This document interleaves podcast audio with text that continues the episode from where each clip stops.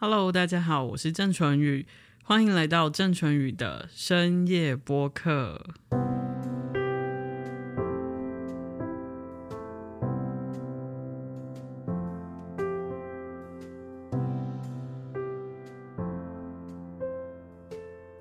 Hello，大家晚安。Hello，大家晚安。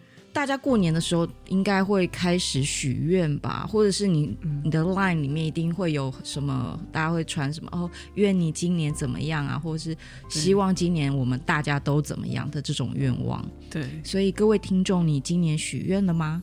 对，所以其实很多的人就会开始许很多，就是啊，我二零二零，我希望，我希望。是，blah blah blah 的。哇，我真的以前真的超喜欢许愿的。我从小到大都非常喜欢许愿，然后我会买一个本子。对，然后你知道吸引力法则嘛？就是你要把你的愿望说出来，然后这个世界上所有的宇宙的力量都会来帮你。那我就用了这个方法，过了大概青少年到现在，过了二十几年后，发现没效，就是许的愿望往往事与愿违。所以我就很苦恼，我就很想问淳宇，就是是我许错愿了吗？还是我这个人就是命不好？嗯，不然为什么我的愿望经常都是落空的？对，所以我们今天其实就是想要来跟大家聊很有趣的，就是有关于许愿的这个事情，然后。我我我跟楚真其实就研究出一套我们自己觉得的正确许愿法，这样其实里面的很大的重点是我们想要破解一些错误许愿的 bug。对，因为我们在许愿的当下就会受限我们。那个当下的时空，然后我们就会许出一些条件嘛，就是说我希望这样这样这样。可是这条件本身常常会互相有 bug，但你不会知道什么时候会知道呢？万一你的愿望不小心实现了，其实就举那个呃理想对象的 bug 好了，对，就可能你就许说啊什么要有头发，不要有啤酒肚啊，然后许了十种条件，就最后有他十种都具备，可是有第十一种你忘了许，然后那个就是一个 bug。比如说有脚臭，对，就是这个，你大概不会，就是你，因为你没有办法巨细靡遗的把那个你对象所有的条件都写下来。还有，就算是你写下来好了，可是这个人，然后这个条件出现在他身上的时候，你不见得会喜欢啊。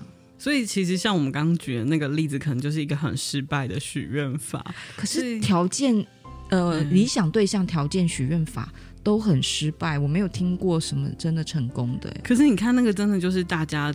就是会会做的事情啊，其实我们这辈子可能也做过类似的事情吧。就是可能不是对象，嗯、可是我们就是会设下一大堆的条件。有些人是对自己的工作设下很多的条件，对，还有健康、外貌、身材什么的。对对对，所以这就是我们今天就是等一下要一一的来就可以聊到的东西。是啊、呃，我们今天一样有三首诗，就是呃老王选了两首，我选了一首，这样。那呃第一首诗就请老王先帮我们念一下。好，现在我要念的这一首诗是中国诗人孩子的诗。那这首诗非常的有名，原因也是因为孩子写了这首诗以后，大家非常的喜欢。不过过了不久，他就对这个人世感到有点失望，然后他就呃离开了这个人世。所以现在有很多的文青啊，有很多人都非常喜欢这首诗，那还把它谱成曲。现在就让我来念一下这首诗：面朝大海。春暖花开，孩子。从明天起，做一个幸福的人，喂马、劈柴、周游世界。从明天起，关心粮食和蔬菜。我有一所房子，面向大海，春暖花开。从明天起，和每一个亲人通信。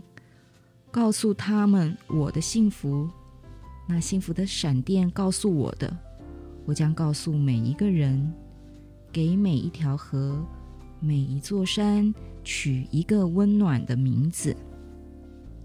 陌生人，我也为你祝福，愿你有一个灿烂的前程，愿你有情人终成眷属，愿你在尘世获得幸福。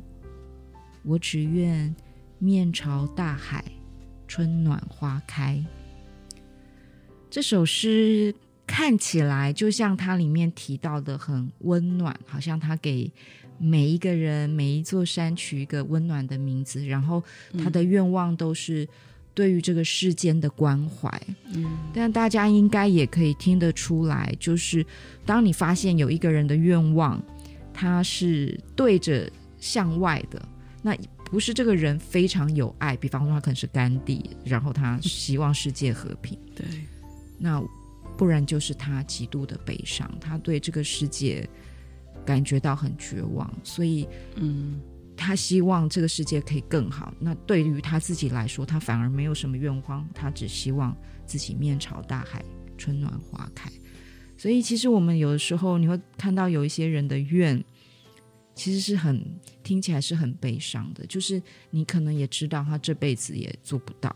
所以可能要靠这个愿的本身的正向能量，给他一点活下来的勇气。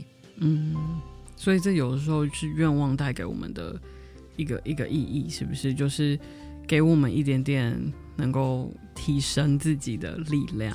你就想想看，现在二零二零的初始，为什么现在大家要开始许愿？嗯，因为我们他有这一年的难关要面对，所以。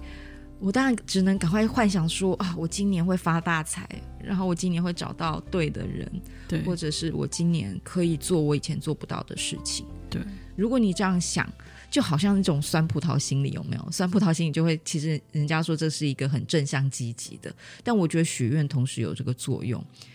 即使像我许了二十年的愿，然后我也知道说大部分都做不到，但许愿的当下还是开心的，对吧？嗯。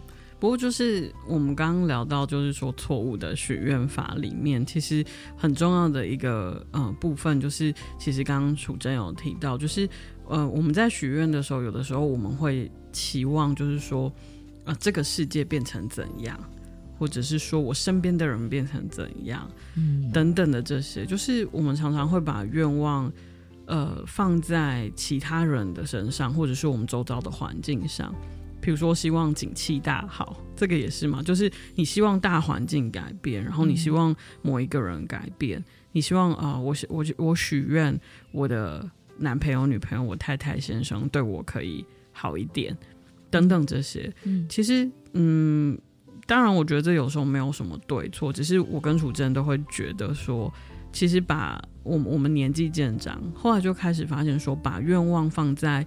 别人的身上跟放在自己的身上其实是截然不同的，因为大家想想看，为什么放在别人身上是一个很冒险的愿望？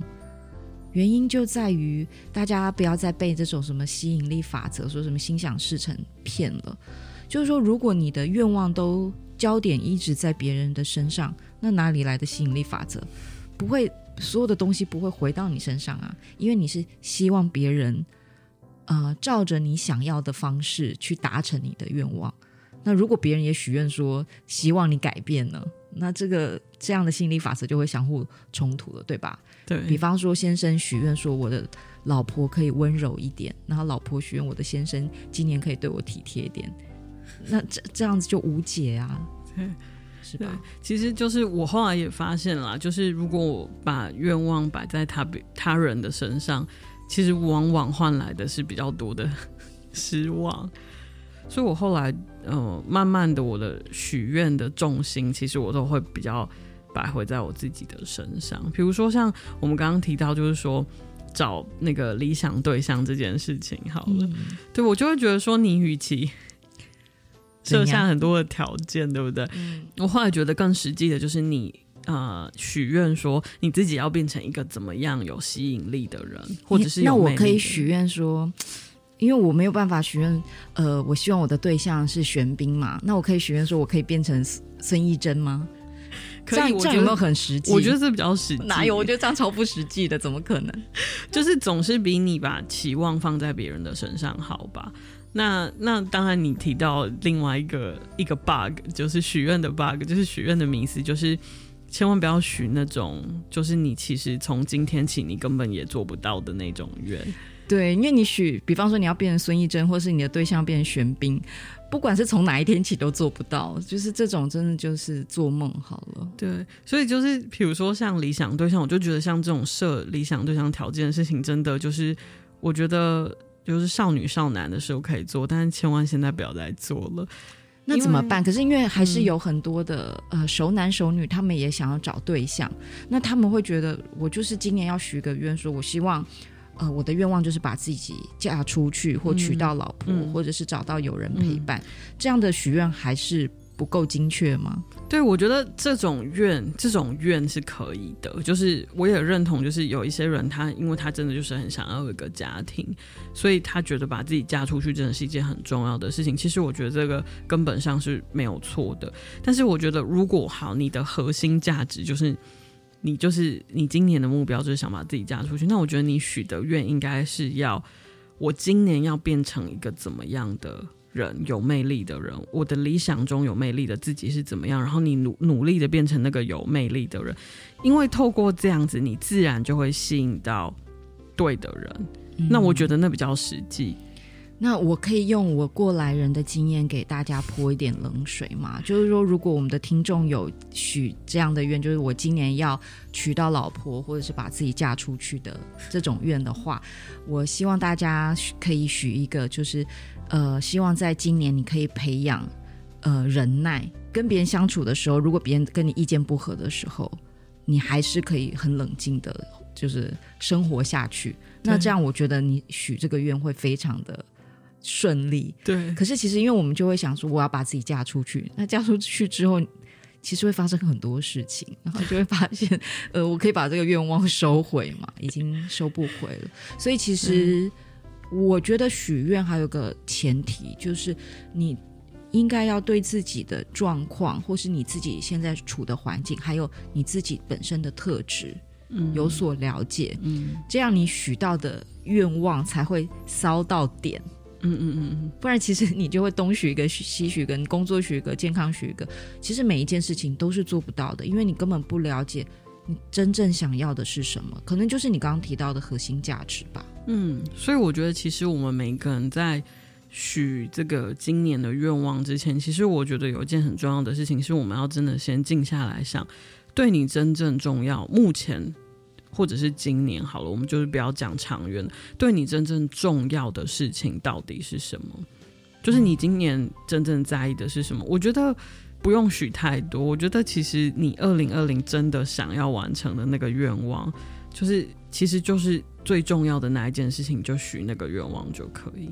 嗯、那如果你想要的是找到另外一半，就是许这个愿望。但是会不会，其实你真正静下来，我说真的，嗯，大家可以回想，就是你静下来之后，会不会你其实真正想要许的是，我可以健健康康的过这一年？会不会那才是对你而言最重要的核心价值？有有可能哦，有可能你你本来是想要找到一个伴侣，因为你觉得这样子你可以过得比较开心。可是当你静下来之后，你会也许也许你会想，其实我能够好好健健康康的过这一年，其实可能才是真正会让你自己幸福。就是我觉得没有一定，但是也许是这样，对，或者是你静下来之后，发现你最想要的其实是像我，我最想要的其实是能够。多一点点跟自己独处的时间。诶，既然就讲到那个今年的实际的愿望，那就我已经听到你说你希望跟自己多独处嘛？为什么会有这个愿望？因为这个愿望其实很特别，我基本上没有听过有人会在新春愿望的时候许下这个，因为一定都是什么希望今年发大财啊，然后工作平安啊，家庭和乐啊，身体健康啊。嗯，我真的没有听过有人许说希望今年能够有。独处的时间，嗯，我先把就是第二首我想要念的诗念给大家，然后我再告诉大家，就是为什么我想要呃许下这个独处的愿望，其实是跟我今天想要跟大家分享的这第二首诗是很有关系的。那我今天想要跟大家分享的这第二首诗，严格上来说它不是诗体，但是呃，它是佛陀在很久以前。呃，所宣说过的这个慈经，慈就是慈爱、慈悲、慈祥的那个慈，那经文就是、呃、经这样子。它是慈经里面的呃一段这样。那当然，最后就是在疗愈故事的时候，我也可以跟大家分享一下，就是佛陀在什么样的机缘、什么样的故事下，就是他宣说了这个慈经给他的弟子听这样子。好，那我呃替大家念一下今天的第二首诗：佛陀的慈经。愿我远离苦恼，愿我平安快乐。愿你远离苦恼，愿你平安快乐。愿一切世间众生，无论柔软或强壮，体型微小、中等或巨大，可见或不可见，居住在近处。或是远方，已出生的或尚未出生，愿他们都能远离苦恼，愿他们都能得到平安快乐。这个愿好大。对，如果呃有进过我诊间的人就知道，其实我把这个慈经呃变成了一个相框，其实就放在。我坐的位置的身后，嗯，那其实是有一年我突然看到这一段话，然后我真的突然就是心里非常非常的感动，嗯，然后我就决定把它放在我的身后，每天的提醒我自己，嗯，在我比较年轻的时候，我可能会想说，我要许一个愿，就是啊，我要做一个很棒的医生，我要做一个很好的医生，可是。这么多年来，我我跟病人相处那么久之后，我就会发现，到底什么是很棒的医生，什么是很好的医生？我我觉得非常的困难，因为对每一个人而言，棒跟好的定义都是不一样的。那呃，我我就会觉得许这样子的愿望，其实只是有的时候让我自己非常的困惑。嗯，但是当我看到了这一段话之后，我常常每当我想起呃做医生。或者是我这辈子的职业的时候，我其实都会想到，这个才是我觉得对我来说最重要的核心价值，也就是我的愿。嗯，其实我的愿就是希望我完成我自己的使命，所以这辈子我可以过得平安快乐，然后我可以少一点点的苦恼，然后我也希望就是透过我在这个。世界上生命的展现，我活在这个世界上，透过我能够帮助一些人减少他们的苦恼，就这样子。其实这就是我最大的愿，这样。所以我觉得，其实我后来就不再去许我要成为一个怎么样的人了。嗯，我觉得反而把这个东西当做一个信念，然后你不要去忘记它，我觉得反而更重要。所以，当你有这个信念，或是有这个最大的愿的时候，对你来说，呃，其他的事情就衍生出来的，其实是一种计划，嗯、而不是说，嗯，愿。对，就是很多的人生抉择吧，或者是在我行医过程的抉择。其实，我觉得每一天的日常的点滴就是很琐碎的。那个时候已经不是你讲愿望那么简单，嗯、其实你要面临很多的困扰、困难。挫折，甚至是责难、磨难。那那个时候，其实当你要抉择的时候，你必须要有一个中心跟核心的思想。我觉得你会让自己的生活过得简单一点。嗯，所以我觉得，其实我们没有在讲很清高的事情，就是说，啊，我我要什么核心思想怎样，好像很崇高。其实并不是，我觉得那只是一个让我们的生活过得简单一点的方法。比如说，我在决定很多的事情。呃，实际一点好，比如说我在决定很多的时候，我要不要跟某一个人合作，嗯，或者我要不要接一个业配，嗯，我其实人生遇到很多这样的问题嘛，然后我今天是要选择做 A 或做 B，因为我的时间有限，我是要选择在这里跟楚真一起录 Podcast，当然呢，还是我要去出席一个聚会，是。因为我的时间有限，所以到最后我怎么抉择？如果我一个没有一个核心思想，我想我可能会很痛苦吧，因为我会觉得顾此失彼，我会觉得我好像呃，就是就是做了 A，我好像失去 B，所以我心里会惶惶不安的。可是因为我现在有一个比较明确的中心思想，那我就会觉得说我做的事情，如果是可以帮助大家减少苦恼，我自己又可以得到平安，嗯，我就觉得这件事情就是最棒的。那我可能就会比较义无反顾的去选择做这件事情。我觉得你提到一个很重要的事，就是我们年轻的时候我们会许很多的愿，嗯，可是这些愿之所以可以许这么多愿，比方说呃，在感情上、在家庭上、在健康、在事业发展上，原因是那时候我们有无限的可能，像我们的时间很多，我们大概没有后顾之忧。如果我们真的想要做一件事情，我们可以全力以赴，是吧？比方说，我我们就是希望说，哦，我可以考上最好的学校，我只要做这件事。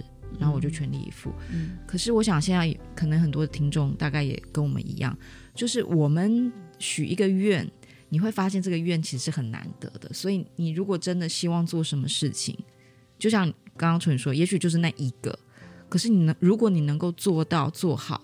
其实，在我们生活中，就是很琐碎的生活，或是充满难关的生活中，就是很了不起的事情。嗯，还有一件事情是，你如果在很年轻的时候，你许的愿大家都做不到，其实年纪越大越难做到，因为很难改变你的习惯啊。比方说，如果你二十岁都没有办法减肥，然后说四十岁我要变得跟谁一样那么瘦，我觉得是越来越难吧。对，所以我会觉得哇，到可能。大家比较成熟的时候，可能许的愿其实会跟呃小的时候又不太一样，可能会越来越实际。呃，但是这些实际的东西，可能就是你生活中其实也许是最重要，但你永远不会觉得它一可以拿来作为一个愿望。所以现在我想要念一下隐匿的这首《如今》，就是他到如今恍然大悟，他要许的一个愿望。好，现在由我来为各位念一下这首诗：如今，如今。我依旧经常想到死，死了比较快活。这是我阿嬷的遗言。不幸，我想追求的却不是快活。如今，我的困惑随着年龄增长，我的聪明被时间消灭。我不知道这是为什么。我依旧和童年时期一样。我依旧像个热泪盈眶的少女，我最喜欢的东西依旧是天上的星星。如今我依旧年老，我老得无法从棺木中起身，我依旧是一条坠落的毛毛虫。在失去树叶和床以后，我可以不用知道世界有多么巨大。如今，我最大的愿望就是这个。我睡得跟猪一样。我不知道，呃，听众听到这首诗的感觉是什么？但我念这首诗的时候，我真的觉得隐匿彻彻底底的说出我的心声。嗯，就是我们生活中真的有很多的烦恼，然后有很多想做的事情，然后。我觉得里面有一句很有意思的话，就是“我依旧年老”。我们总是看到哦，谁依旧年轻，对吧？就是不管风吹雨打，依旧年轻。然后什么很多呃漂亮的女明星，然后就好好的保养，依旧年轻。嗯，大概我们没有听过她依旧年老。可是其实当就是这个是一种心境跟外在，比方说她开始觉得她自己变得比较。不聪明，可能就是郑医师的那个专场就是失智，开始失智。可是那个情感还是存在，是吧？然后虽然你已经年纪越来越大，然后年老了，可是你的很多的情绪还是保有。那这个时候你会许一个什么愿？在你非常惶惶然，然后非常忙碌的生活当中，嗯、你当然可以许一个，比方说我四十四十岁要做什么，我五十岁要做什么，嗯。可是这个可能都抵不过我今晚可以睡一场好好的觉。可是你知道这件事有多么重要吗？这件事有多么重要？我们要让 淳宇来说，因为他每天都要处理这件事。对，而且我觉得就是呃，睡眠能够睡得好，其实代表意义有一点大。我后来开始觉得这是一个哲学问题，已经不是医学问题。嗯嗯，就是这是我的真心话。就是我发现，你知道一个人要睡得好啊，其实有一件非常非常非常重要跟基本的事情，就是你的心是安的。天哪，我觉得我被打了两巴掌。就是你知道，你无论如何，当你心不安的时候，你想要睡好，你就是非常困难。你可能要吃很多的安眠药，或者是呃做很多很多的事情。可是其实那是因为根本上你的心是不安的。我觉得你说的很对，就是我们有很多的事情其实是可以骗自己。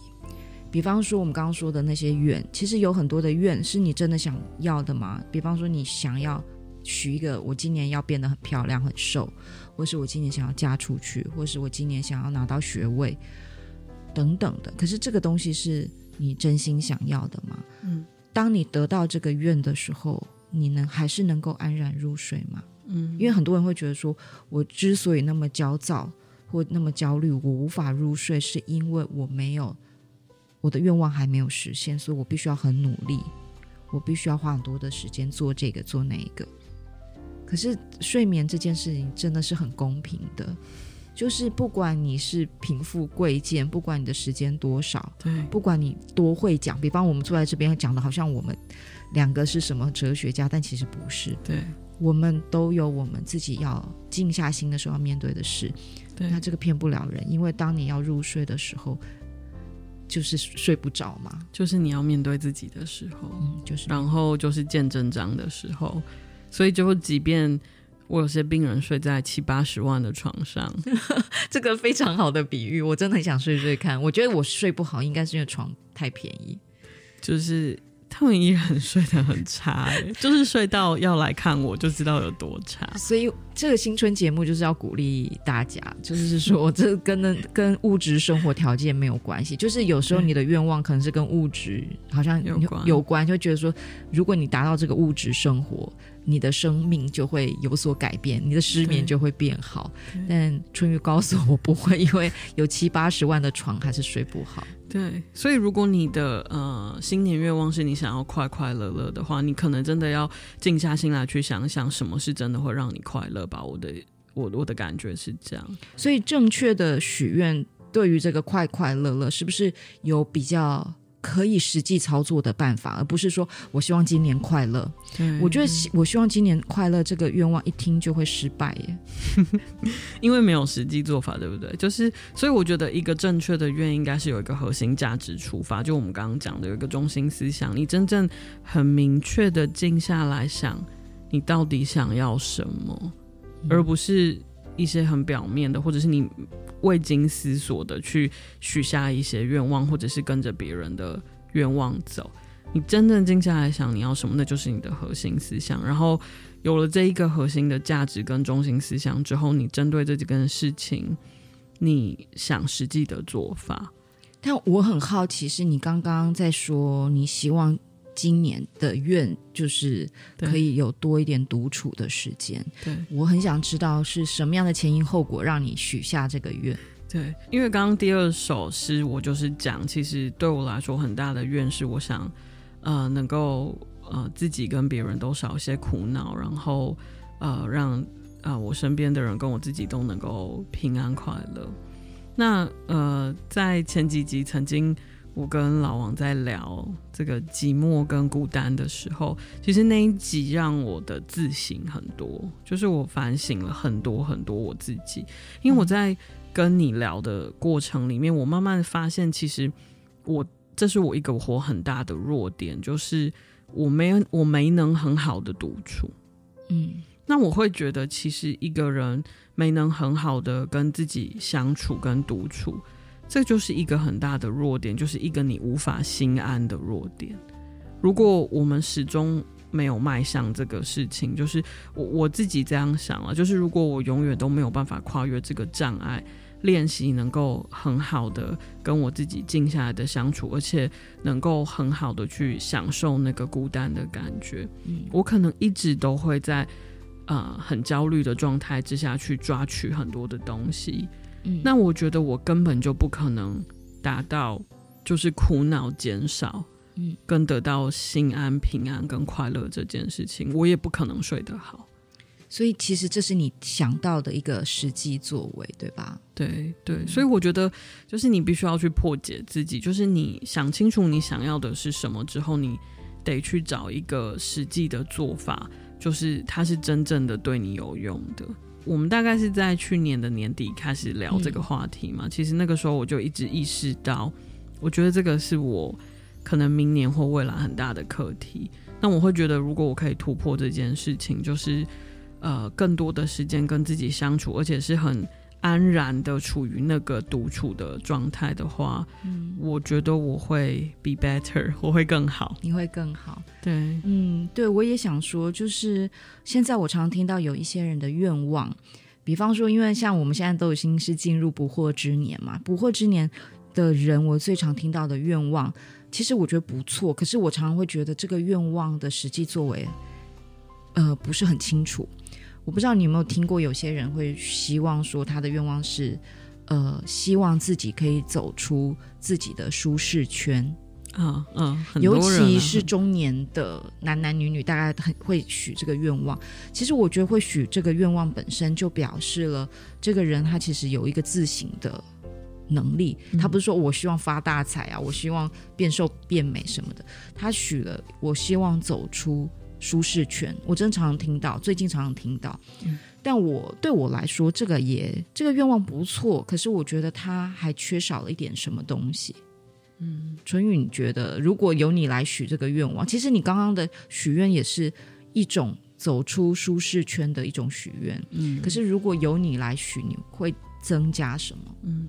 就像就像我们刚刚提的，走出舒适圈，可能它就是一个你的核心思想，嗯，就是代表你可能未来这一年你很想要做的一件事情是改变某一些停滞的状态，是对不对？或者是你已经觉得习以为常，但你觉得怪怪的，你希望能够有所不同。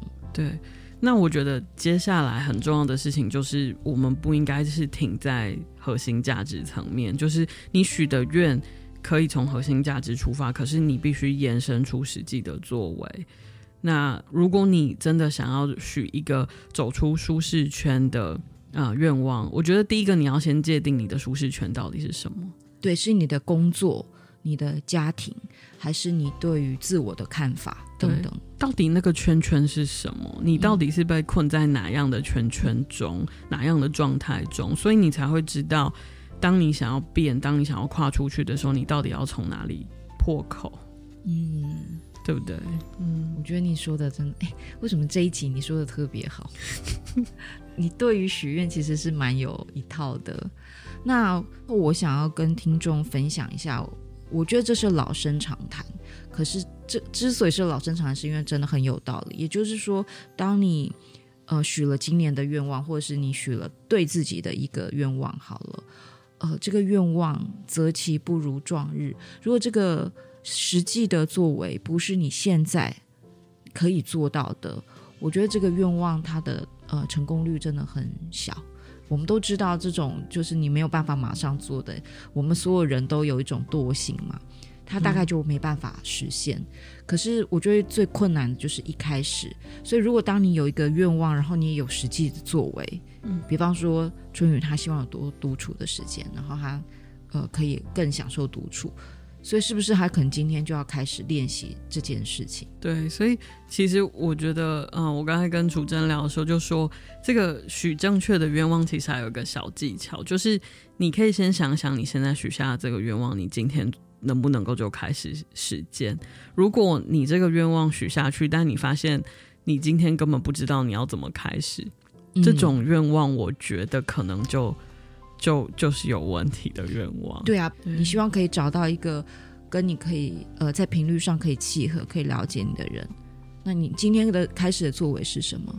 你是不是也应该今天多一点点的开始，能够理解这个世界上的人？对，而且而且说真的，有很多很魅力的人都是比较没有头发的人。Hello，对吗？是吗？对呀，就是怎怎么怎没有头发怎么的吗？但是你知道，外表还是如果在爱情的那个，因为我们毕竟是野兽变来的，我觉得至少在第一眼的阶段，好像还是很。重要对，但是毕竟我们是怪咖，我们是提倡怪咖文化的人，所以我们必须要帮助大家破除这个迷思。对，重点就是因为爱情大概只会持续一阵子。如果你的愿望是说你要进入一个长久的关系，那我觉得许外表的愿望就真的太不切实际。对，甚至许什么呃有什么年收入那种，我也觉得很不实际。对，所以你许一个你今天就可以开始做的愿望吧，我觉得那个比较容易成功，而且可能是比较正确的许愿法，对不对？嗯，对。春雨，你今天可以开始做的一件事是什么？其实我从年底，嗯，我有这个心念开始，其实我就开始做一件事情，就是说当。我嗯，很想要跟别人说一件事情的时候，我会先停下来，停下来，然后先把自己的思绪整理好。甚至我常常会变成是先用书写的方法。嗯嗯，我觉得特别好。你的这个做法让我想到我们呃，就是孔子的话，就是有，我觉得这句话是很好。对我来说，我最近也是把它当成座右铭，叫做呃，敏于事。而胜于言，大家都记得这句话吧？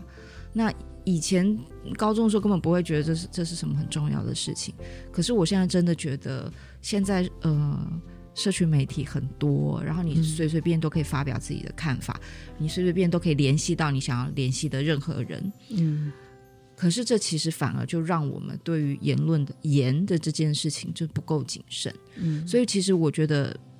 为什么现代你真的敏于要敏于事胜于言呢？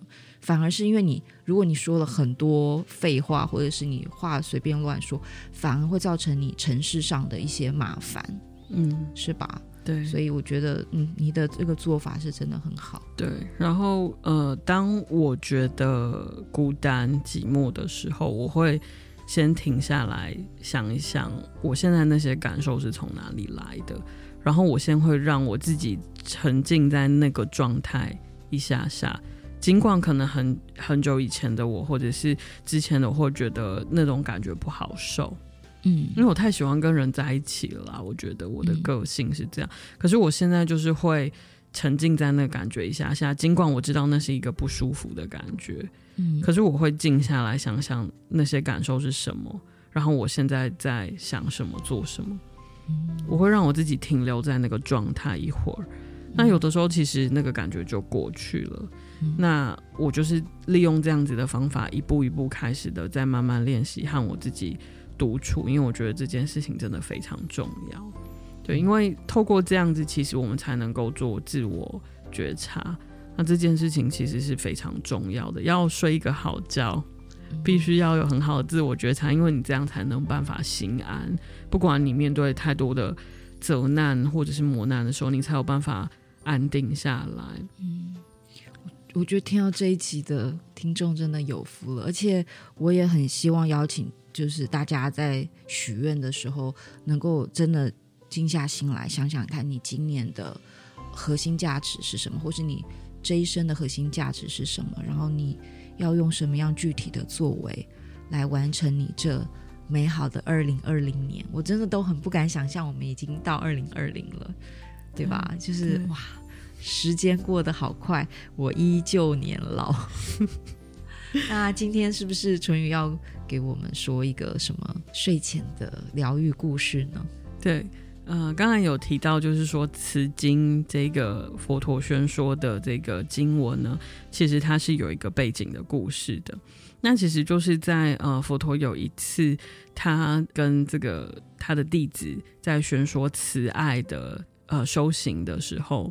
那他就说了很多的理论，嗯、那呃，我们都知道佛法它就是有理论，可是它有实践。那实践就是必须要禅修，要做很多的观想，它是实验的部分。这样，那所以当佛陀说完这个呃慈爱的呃这个法之后呢，他就告诉他的弟子说：“好，那你们就呃入这片森林，你们就进去这片森林，开始做呃禅修跟观想，这样。”那这些弟子就是这些比丘就就进去了，这样。那但是我们都知道，其实每一个地方都有它的原住民。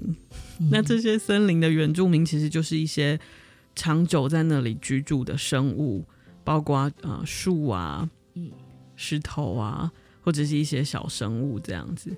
那这些东西其实都有它的灵性跟灵魂在的、嗯，所以他们就觉得这些。人好烦哦，就是莫名其妙闯入来我们居住的地方，然后还在那边大肆的做一些呃观想禅修，然后以为这个就是他自己的地方，所以他们其实就很不高兴这样。那他们不高兴的时候，他们的做法就是，呃，他们会开始想要说，呃，利用一些方法把这些修行的人赶出这片森林。嗯，那他们的作为就是，比如说他们就会发出一些很臭的气味。嗯，我们知道生物其实是有这个本能的吗？就是完全是魔界的场景了，就是那个树开始动了，或者。发气味，对对，然后呃，就是或者是发出一些鬼魅的声音，这样。嗯、那所以这些修行的人就觉得非常的困扰，这样，所以他们就到最后就不敌这些森林这些原住民的干扰，他们就逃回去找佛陀。然后他们就问佛陀说：“怎么办？就是你可不可以再指定给我们另外一个可以禅修的地方？这样，就是那片森林就是不 OK 啊。这样，那但是他们很意外的，佛陀就跟他们说：不，你们就是要回到那片森林，那片森林就是你们要修行慈爱之法的地方。他们就很惊讶，就是佛陀向来是一个就是与世无争的人，怎么会觉得就是还是要回到那个地方？这样。”那更惊讶的是，佛陀接下来就说：“呃，那是因为你们啊、之前去这个森林的时候，并没有带着一个武器。我现在要交给你们一个武器，让你们可以带回去到这片森林里面去面对这些你们觉得是敌人的人。那于是他就宣说了此经，就是我们刚刚念给大家的这一段，就是。”呃，希望所有就是一切的众生，不论他是柔软强壮、微小或巨大，在近处远处，他都可以远离苦恼，跟得到平安快乐。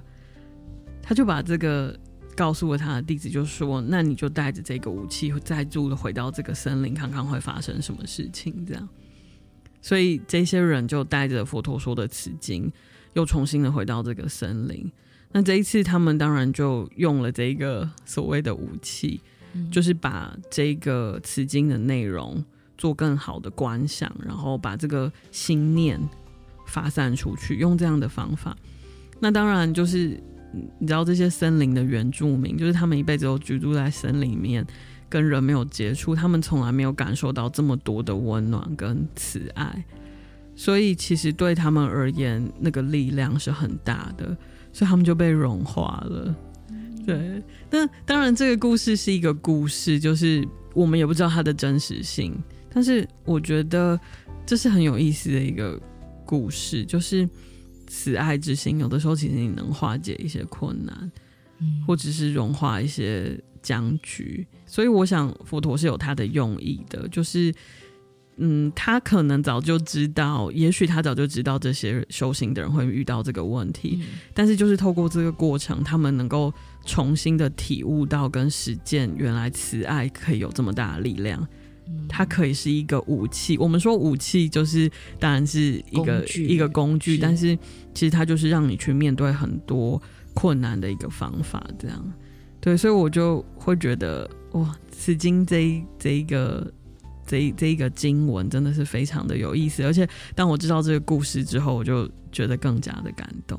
嗯，这故事也很感人呢，就是其实好像很很小的愿力，可是如果你是一个很大的能量的人发出来，然后他的愿力的能量也会很大。对，所以我我想，那我今天也要给听众一些愿力，就是我愿呃我们的听众。今天有一个很好的安稳的睡眠，明天也是，后天也是，大后天也是。二零二零年，我们都一起有非常好的睡眠。嗯，然后最后啊、也送给我们 Podcast 的听众一句话。那这句话是我一直都非常喜欢的一句话。那它也其实总结了我今天跟大大家分享的，就是。我目前最大的愿望，那其实是郭强生在一本书里面呃的最后一句话。他说：“难关还在持续，悲伤让人安静，那我期许一个更清明的自己。晚安，晚安。